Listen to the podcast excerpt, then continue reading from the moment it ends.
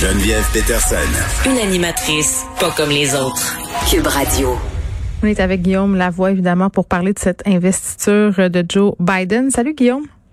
Bonjour. Écoute, départ euh, de Donald Trump ce matin et arrivée de Joe Biden et de Kamala Harris. Et je regardais ça un peu avant midi, les discours. Euh, euh, j'avais un peu le moton. c'est quand même, euh, c'est quand même quelque chose. On a l'impression qu'on rentre euh, dans une nouvelle ère carrément. Il y avait quelque chose de très chargé là.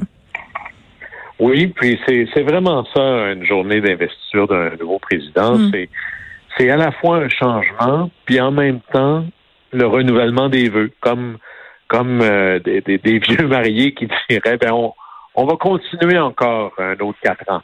Et, et, là, il continue sur la base des idéaux qui ont, Mm. qui ont formé un pays et qui était un pari incroyablement incertain. Mais c'est vrai qu'en écoutant Biden, j'avais le sentiment de euh, le, le retour à la normalité. Hein, C'était Biden, c'est un peu un personnage de, de grand-père bienveillant, euh, posé, tranquille, honnête, euh, quelqu'un qui a énormément d'empathie. Et là, c'est difficile d'imaginer un contraste plus fort entre Joe Biden et Trump. Ben, euh, dis- c'est ça. Dis-moi euh, comment ça s'est passé son départ ce matin?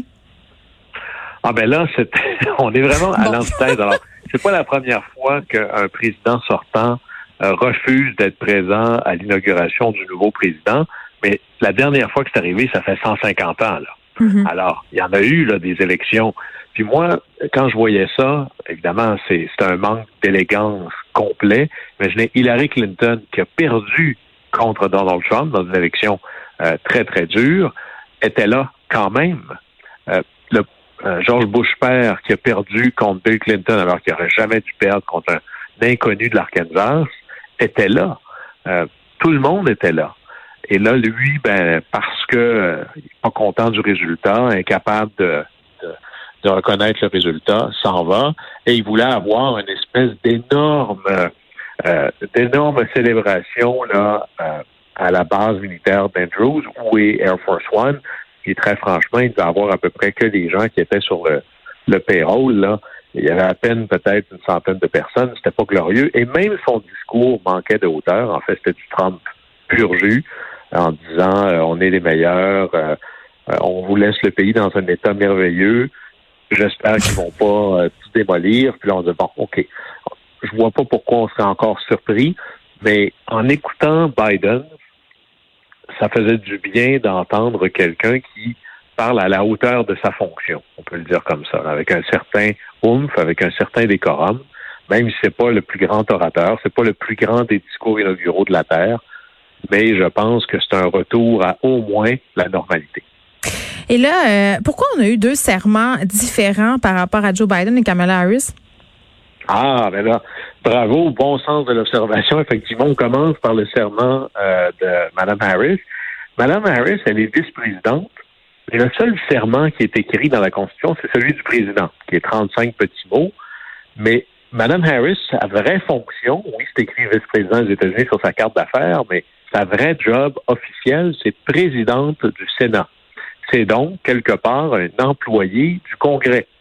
Et là, elle prête un serment différent, qui est le serment des gens qui travaillent au Congrès des législateurs. Et c'est un serment un peu plus long, où on dit qu'on va défendre la Constitution contre les ennemis d'ailleurs et d'ici. Alors, le, pré- le serment présidentiel, lui, est, est un peu plus succinct. Et Mm. il y a, il y a- on peut même ça, euh, c'est intéressant, dans le serment du président, le So Help Me God, ça n'existe pas, ça. Ils le disent tous, mais ça n'existe pas. Mm. C'est quelque chose qu'on rajoute naturellement ou que plutôt George Washington avait dit après avoir prêté serment, donc que Dieu me vienne en aide. Puis là, ben, tout le monde a gardé ça comme tradition. Mais c'est pas ça qui est écrit sur la feuille. Ça, on l'a rajouté. Et sur la feuille, c'est écrit Je jure, mais entre parenthèses, on peut aussi dire j'affirme solennellement. Parce que euh, les Quakers, entre autres, euh, disent on peut pas jurer autrement que si c'est directement en référence à Dieu. Il y a juste un président dans l'histoire qui a dit j'affirme solennellement plutôt que je jure. On peut faire la même chose d'ailleurs chez nous quand on va au tribunal ou ailleurs, même quand il y a des nouveaux ministres qui prêtent serment, ils peuvent affirmer solennellement ou jurer selon leurs euh, inclinaisons euh, spirituelle. Ben parlons-en des inclinaisons. Moi, j'ai trouvé qu'il y avait beaucoup de bondieuserie. Hein?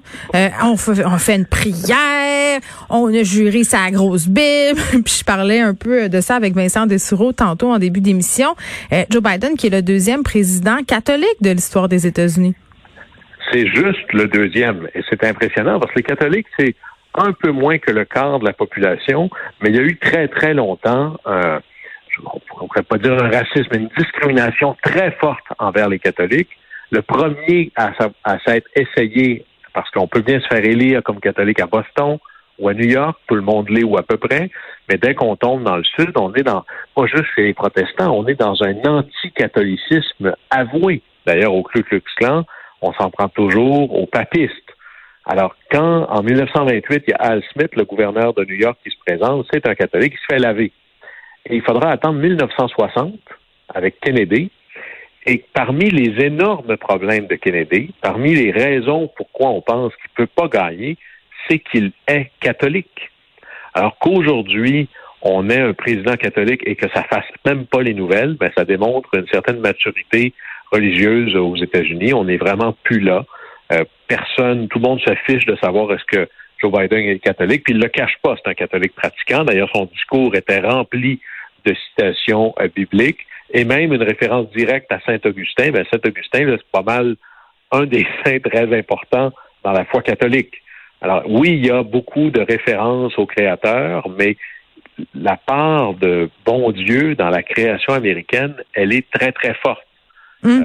Euh, ben oui, puis parlons-en euh, de son discours, Guillaume, si tu veux bien, parce que hier, euh, on a glissé un petit mot, il y a une certaine tradition par rapport au discours des présidents américains et des attentes aussi. Souvent, euh, il y a ce qu'on appelle un peu d'intertextualité, c'est-à-dire qu'il y a une certaine continuité. Comment tu l'as trouvé, l'allocution de Joe Biden? C'était un appel à l'unicité, là. Je pense que c'est ce qui ressortait le plus de ce qu'il a dit.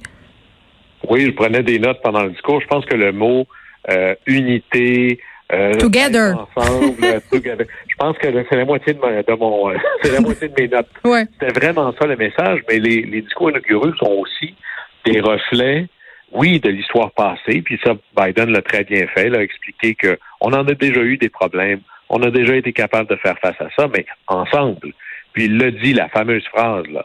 J'ai été élu par un parti, mais je vais être le président de tout le monde, que vous ayez voté pour moi ou pas mais il a dit quand même des choses qui sont vraiment très fortes. Il a parlé de uncivil war, une espèce de, de guerre d'incivilité ou une guerre civile mm-hmm. euh, sans les armes. Il a parlé des, des, des, des false facts ou des, des faits alternatifs mm-hmm. en disant qu'aujourd'hui, un des problèmes qui nous empêche de débattre, c'est qu'on débat même plus de la vérité. On est sur des faits qui sont soit euh, manufacturés ou carrément inventés. Et que ça, c'est un enjeu. Et il a dit, je vais défendre toujours la vérité et je vais lutter contre le mensonge. On n'aurait pas entendu ça dans le discours politique il y a 20 ans. Là. on est vraiment à l'heure d'enjeux très modernes et Biden a tenté d'inscrire ce caractère d'unité-là dans la manière dont les États-Unis ont réussi à faire face à des défis dans le passé. Mais on sent très, très bien que Biden, est, et d'ailleurs c'est dans sa personnalité, hmm. c'est pas un, super partisan. C'est pas le, c'est pas la réalité démocrate de ce qu'était Trump chez les républicains là. C'est un modéré et c'est quelqu'un qui prend plaisir ou qui, qui voit la politique comme peu importe vous avez voté pour qui, on est là maintenant, qu'est-ce qu'on peut faire ensemble? Et c'est oui, puis lui, ça fait 45 ans qu'il est là, il a occupé à peu près toutes les fonctions, tu sais, il sait où il s'en va là. C'est probablement, c'est le président qui entre à la Maison-Blanche avec le plus d'expérience de l'histoire. Mais le plus vieux aussi. Oui, le plus vieux aussi. Et d'ailleurs, il a pris un bon conseil de, son euh, ancêtre euh, Harrison, qui a été président, puis il n'y avait pas de manteau et rien. Parlé trop longtemps, il a attrapé la grippe, il est mort un mois après. Oh le discours de Biden était quand même assez court, fait que ça, c'était bien, parce qu'il fait froid quand même. C'est le, c'est le bout où les Américains regrettent sans doute d'avoir pris la journée d'inauguration, qui avant était le 4 mars, d'avoir ramené ça le 20 janvier pour avoir une transition plus courte. Hmm. Mais là, le 20 janvier à Washington, il peut faire froid. Et là, c'est quand même un peu frisquet, là. Mais ça reste euh, un, changement très fort. Puis là, il va y avoir des symboles encore plus forts d'unité et de continuité. Cet après-midi, il s'en va au cimetière national d'Arlington où et on, on voit beaucoup de soldats sont enterrés là, des gens très célèbres, donc Kennedy et d'autres. Et il va être accompagné de tous les présidents depuis à peu près 30 ans, qui sont essentiellement Obama, Bush fils et euh, Clinton. Puis le président Carter, lui qui est encore en vie mais très vieux, a même été mentionné par Biden dans son discours. Ben là, il n'y avait plus l'âge pour faire ce genre de, de, déplacement-là. Mais on, sent bien qu'il aurait été là. Hmm. C'est quand même assez spécial de voir tous ces présidents-là. En fait, le seul qui n'était pas là, parce que Mike Pence était là, c'était Donald Trump. Oui, ben pour ceux euh, qui s'y connaissent moins, Guillaume, qu'est-ce que ça symbolise le cimetière d'Arlington? Ben c'est d'abord c'est du côté de la Virginie, l'autre côté de la rivière Potomac, et c'est un, un superbe cimetière, c'est un parc national, si on veut. Mhm. Et il y a, c'est souvent le cimetière où les membres des forces armées peuvent être enterrés. Et c'est un des cimetières les plus célèbres aux États-Unis, avec Gettysburg peut-être.